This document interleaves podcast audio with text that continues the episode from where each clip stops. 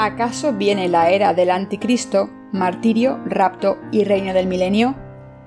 Parte 1 Por Paul C. Young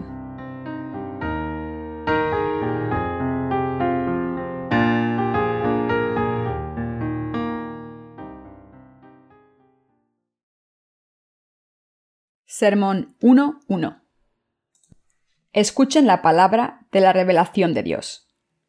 Apocalipsis 1, 1-20. La revelación de Jesucristo que Dios le dio para manifestar a sus siervos las cosas que deben suceder pronto.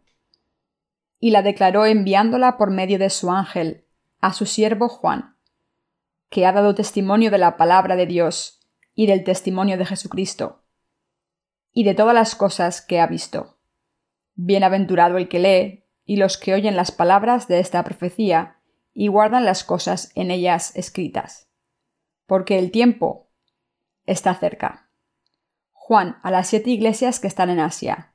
Gracia y paz a vosotros, del que es y que era y que ha de venir, y de los siete espíritus que están delante de su trono, y de Jesucristo, el testigo fiel, el primogénito de los muertos, y el soberano de los reyes de la tierra al que nos amó y nos lavó de nuestros pecados con su sangre y nos hizo reyes y sacerdotes para Dios, su Padre. A Él sea gloria e imperio por los siglos de los siglos. Amén. He aquí que viene con las nubes y todo ojo le verá, y los que le traspasaron y todos los linajes de la tierra harán lamentación por él. Sí, amén. Yo soy el Alfa y la Omega, principio y fin, dice el Señor el que es y que era y que ha de venir, el Todopoderoso. Yo, Juan, vuestro hermano y copartícipe vuestro en la tribulación, en el reino y en la paciencia de Jesucristo. Estaba en la isla llamada Patmos, por causa de la palabra de Dios y el testimonio de Jesucristo. Yo estaba en el Espíritu en el día del Señor, y oí detrás de mí una gran voz como de trompeta, que decía, yo soy el Alfa y la Omega, el primero y el último. Escribe en un libro lo que ves y envíalo a las siete iglesias que están en Asia. A Efeso, Esmirna, Pérgamo, Tiatira, Sardis, Filadelfia y la Odisea.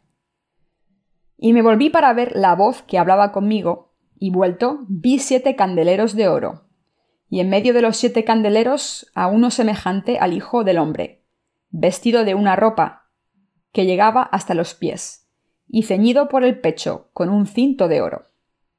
Su cabeza y sus cabellos eran blancos como blanca lana, como nieve, sus ojos como llama de fuego, y sus pies semejantes al bronce bruñido, refulgente como en un horno, y su voz como estruendo de muchas aguas. Tenía en su diestra siete estrellas. De su boca salía una espada aguda de dos filos, y su rostro era como el sol cuando resplandece en su fuerza. Cuando le vi caí como muerto a sus pies. Y él puso su diestra sobre mí diciéndome, No temas, yo soy el primero y el último, y el que vivo, y estuve muerto. Mas he aquí que vivo por los siglos de los siglos. Amén. Y tengo las llaves de la muerte y del Hades. Escribe las cosas que has visto, y las que son, y las que han de ser después de estas el misterio de las siete estrellas que has visto en mi diestra y de los siete candeleros de oro. Las siete estrellas son los ángeles de las siete iglesias, y los siete candeleros que has visto son las siete iglesias. Exégesis. Versículo 1. La revelación de Jesucristo que Dios le dio para manifestar a sus siervos las cosas que deben suceder pronto, y la declaró enviándola por medio de su ángel a su siervo Juan. El libro del Apocalipsis fue escrito por el apóstol Juan, quien escribió la revelación de Jesucristo hecha a él durante su estancia en Patmos, una isla en el mar Egeo a la cual él fue enviado en exilio en los decadentes años del reino del emperador romano Domitino, en 95 después de Cristo. Juan fue exiliado a la isla de Patmos por dar testimonio de la palabra de Dios y el testimonio de Jesús. Y es en esta isla en donde Juan vio el reino de Dios mostrado por Jesucristo, a través de la inspiración del Espíritu Santo y sus ángeles. ¿Cuál es esta revelación de Jesucristo?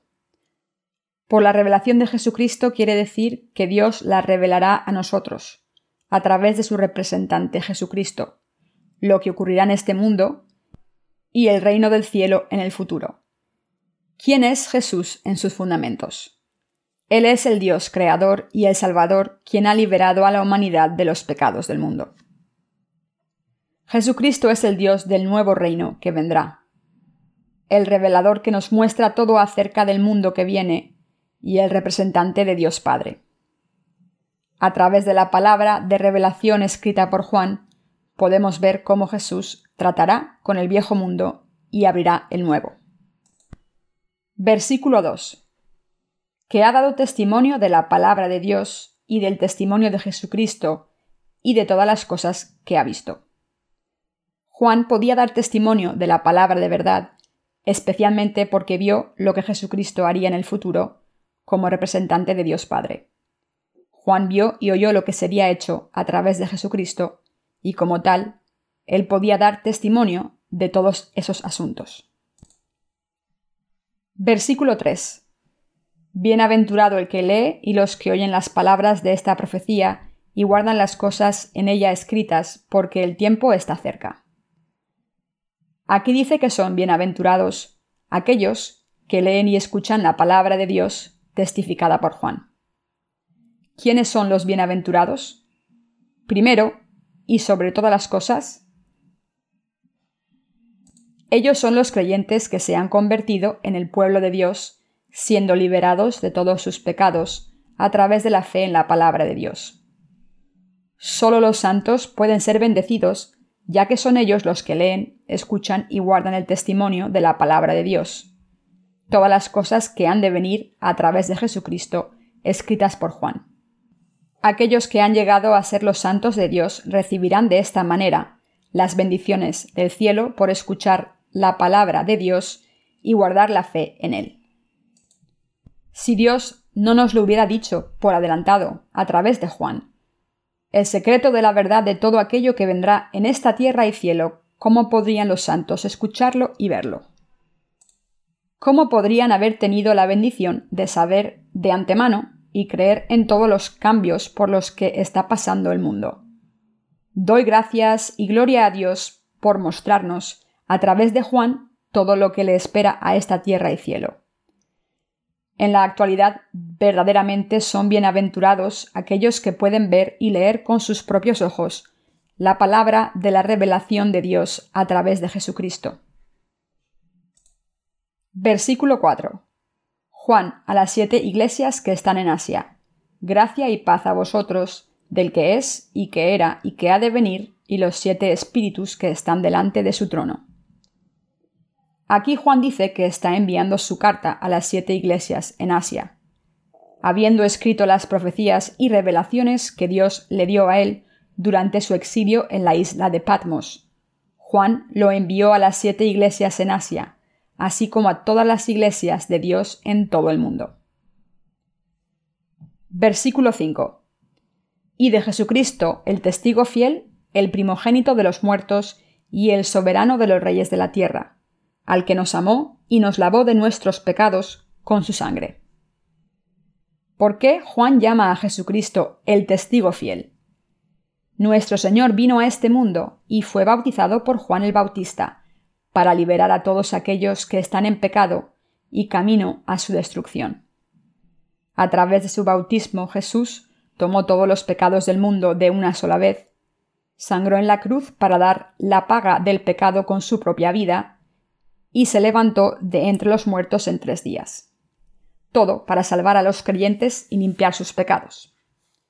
Ya que no es otro que el mismo Jesús, quien ha liberado a todos los pecadores del mundo de todos sus pecados, Cristo es el testigo vivo de esta salvación.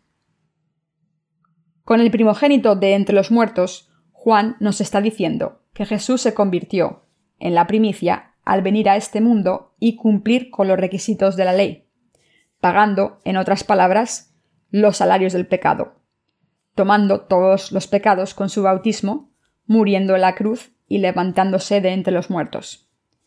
Y como Cristo nos amó y nos lavó con su propia sangre, Dios ha liberado a aquellos que creen en el Evangelio del agua y el Espíritu de todos sus pecados. Versículo 6. Y nos hizo reyes y sacerdotes para Dios, su Padre. A Él sea gloria e imperio por los siglos de los siglos. Amén. Como el representante de Dios Padre, Jesús vino a este mundo en carne, y salvó a los pecadores con su bautismo y sangre sobre la cruz. Con estos actos de gracia, Cristo nos ha lavado y nos ha hecho el pueblo y sacerdotes de Dios. Al Padre quien nos ha dado estas bendiciones de su maravillosa gracia, y al Hijo quien es su representante y nuestro Salvador, que toda la gloria, alabanza y gracias sean dadas por siempre y siempre. El propósito de la encarnación de Jesucristo era hacernos su pueblo y sacerdotes del reino de Dios para el Padre. Hemos sido hechos reyes, en otras palabras, del reino del cielo, donde viviremos eternamente con Dios. Versículo 7. He aquí que viene con las nubes y todo ojo lo verá, y los que le traspasaron, y todos los linajes de la tierra harán lamentación por él. Sí, amén. Aquí se dice que Cristo vendrá con las nubes, y yo absolutamente lo creo. Esta no es una historia de ciencia ficción. Esta es la profecía de que Jesucristo en verdad regresará a esta tierra del cielo. También se dice aquí que aun aquellos que lo traspasaron a él lo verán. ¿Quiénes son estos? Son aquellos que vieron la palabra del agua y el espíritu meramente como una de muchas de las doctrinas del mundo, aun cuando esta palabra tiene el poder de salvarlos a todos. Cuando Jesucristo regrese, aquellos que lo traspasaron con su incredulidad se lamentarán seguramente.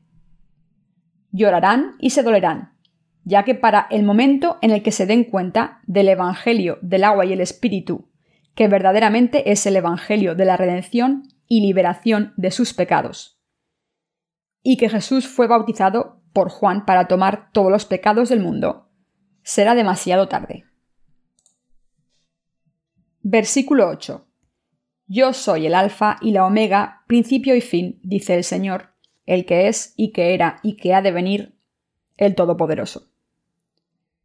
El Alfa y la Omega. Aquí Juan nos dice que nuestro Señor es el Dios del juicio de quien se derivan ambos el principio y el fin de todo el universo, y de la historia de la humanidad. El Señor regresará a recompensar a los justos y juzgar a los pecadores. Él es el Dios Todopoderoso quien juzgará los pecados de la gente y recompensará la justicia de aquellos que creen en su justicia. Versículos 9 y 10. Yo, Juan, vuestro hermano, y copartícipe vuestro en la tribulación, en el reino y en la paciencia de Jesucristo, estaba en la isla llamada Patmos, por causa de la palabra de Dios y el testimonio de Jesucristo. Yo estaba en el Espíritu en el día del Señor, y oí detrás de mí una gran voz como de trompeta. La palabra hermano es usada cuando los compañeros creyentes se llaman los unos a los otros. En la iglesia nacida de nuevo de Dios, Aquellos que se han convertido en familia por creer en el Evangelio del agua y el Espíritu se llaman hermanos y hermanas los unos a los otros. Y estos títulos son dados a nosotros por nuestra fe en el Evangelio del agua y el Espíritu. El día del Señor aquí se refiere al día después del Sabbat, cuando Jesús resucitó de entre los muertos. Es este día de la semana cuando Jesús fue resucitado, y es por esto que llamamos al domingo el Día del Señor. Este día marca el fin de la era de la ley y la apertura de la nueva era de la salvación. También, con su resurrección, nuestro Señor nos dijo que su reino no es de este mundo. Versículo 11. Que decía, Yo soy el Alfa y la Omega, el primero y el último. Escribe en un libro lo que ves y envíalo a las siete iglesias que están en Asia, a Efeso, Esmirna, Pérgamo, Tiatira, Sardis, Filadelfia y la Odisea. Juan escribió lo que vio a través de la revelación de Jesucristo y lo envió como cartas a las siete iglesias en Asia. Esto nos dice que Dios habla a toda la iglesia a través de sus siervos que caminaron antes que nosotros. Versículo 12. Y me volví para ver la voz que hablaba conmigo, y vuelto vi siete candeleros de oro y en medio de los siete candeleros. Debido a que la escritura de Dios todavía no había sido completada en los días de los apóstoles, existía una necesidad de mostrar señales y visiones a los discípulos. Cuando Juan se volvió para escuchar la voz de Dios, vio siete candeleros de oro. Los candeleros aquí simbolizan las iglesias de Dios, las reuniones de los santos que creen en la revelación del Evangelio del agua y el Espíritu. Dios era el Señor de las siete iglesias de Asia, y Él era y es el pastor que se ocupa de todos los santos. Versículo 13. Y en medio de los siete candeleros, a uno semejante al Hijo del Hombre, vestido de una ropa que llegaba hasta los pies, y ceñido por el pecho con un cinto de oro. Uno semejante al Hijo de Hombre, a quien Juan vio en medio de los candeleros, se refiere a Jesucristo. Como el pastor de los santos, Jesús visita y habla a aquellos que creen en la palabra de la verdad de su bautismo y crucifixión. La descripción de Cristo por Juan, en vestido con una vestidura que le llegaba hasta los pies y tenía el pecho ceñido con un cinto de oro, simboliza el estatus de nuestro Señor como el representante de Dios Padre. Versículo 14. Su cabeza y sus cabellos eran blancos como blanca lana, como nieve, sus ojos como llama de fuego. Nuestro Señor es perfectamente santo, majestuoso y digno. Sus ojos eran como llama de fuego. Significa que Él, como el Dios Todopoderoso, es el justo juez de todo. Versículo 15. Y sus pies semejantes al bronce bruñido, refulgente como en un horno, y su voz como estruendo de muchas aguas. ¿Quién pensamos que es Jesús? Los santos creen que Él es el Dios completo y total. Nuestro Señor es todopoderoso y no tiene debilidades. Pero debido a que Él experimentó nuestras debilidades mientras estuvo en la tierra, Él tiene un entendimiento profundo de nuestras circunstancias y condiciones y así nos puede ayudar aún mejor. Que su voz era como el sonido de muchas aguas solo muestra cuán santo y poderoso es nuestro Señor. No hay un solo trazo de imperfección o de debilidad en nuestro Señor. Y Él solo está lleno de su santidad, amor, majestuosidad y honor. Versículo 16. Tenía en su diestra siete estrellas, de su boca salía una espada aguda de dos filos, y su rostro era como el sol cuando resplandece en su fuerza que tenía en su mano derecha siete estrellas, quiere decir que el Señor guarda a la iglesia de Dios. La espada aguda de dos filos de su boca, por otro lado, simboliza que Jesús es el Dios Todopoderoso, que obra con la palabra de autoridad y poder de Dios. Como el sol cuando resplandece en su fuerza, nuestro Señor es el Dios de la palabra, el Omnipotente. Versículo 17. Cuando le vi, caí como muerto a sus pies, y él puso su diestra sobre mí, diciéndome No temas, yo soy el primero y el último. Estos versículos nos muestran cuán débiles y oscuros somos ante la santidad de Dios. Nuestro Señor es siempre omnipotente y perfecto, y Él se revela a sí mismo a los siervos de Dios, en algunas ocasiones como amigo y otras veces como el Dios de juicio estricto. Versículo 18. Y el que vivo, y estuve muerto. Mas he aquí que vivo por los siglos de los siglos. Amén. Y tengo las llaves de la muerte y del Hades. Nuestro Señor vive eternamente y tiene toda la autoridad del cielo como el representante de Dios Padre. Como ambos el Salvador y el juez de la humanidad, es el Dios que tiene la autoridad sobre la vida eterna y sobre la muerte. Versículo 19. Escribe las cosas que has visto y las que son y las que han de ser después de estas. Los siervos de Dios tienen la obligación de escribir el propósito y las obras de Dios, de ambos el presente y el futuro. El Señor así le dijo a Juan que esparciera en fe lo que él le había revelado, la fe de la Iglesia de Dios que obtendría la vida eterna, y todas las cosas que están por venir en el futuro. Esto es lo que Dios, a través de Juan, también nos mandó que hiciéramos. Versículo 20. El misterio de las siete estrellas que has visto en mi diestra y de los siete candeleros de oro. Las siete estrellas son los ángeles de las siete iglesias, y los siete candeleros que has visto son las siete iglesias. ¿Qué es el misterio de las siete estrellas?